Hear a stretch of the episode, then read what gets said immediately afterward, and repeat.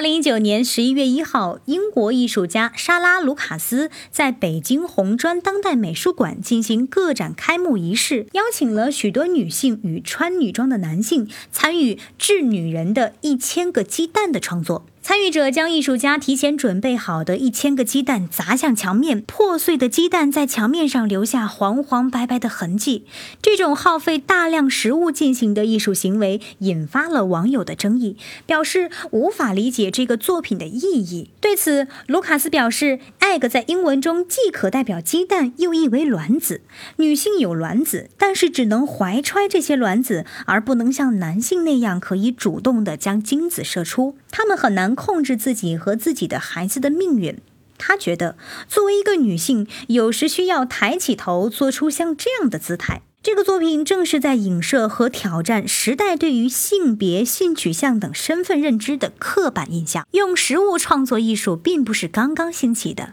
早在上世纪六十年代就有艺术家选择这样的创作方式。比如来自瑞士的新达达主义艺术家迪特尔·罗特，他经常采用可塑性较强的巧克力来创作，其代表作品 P O T H A A。VFB 便是利用巧克力与鸟食的混合物制作而成的个人肖像，但是食物是有保质期的，长期暴露在空气中极易腐坏，这无疑导致这些食物做成的艺术品难以保留。这也是罗特用食物创作的初衷，他深信万事万物均不会永恒，只有异变和短暂才是世间永恒的真理。艺术品短暂的生命周期，正是象征着这样的世事无常。一千个人眼中便有一千个哈姆雷特。公众眼中，卢卡斯与罗特的装置艺术是在浪费食物，但对于艺术家来说，食物却是他们传递思想的媒介，蕴含着他们的精神内涵。对于浪费食物的艺术，你是怎么看待的呢？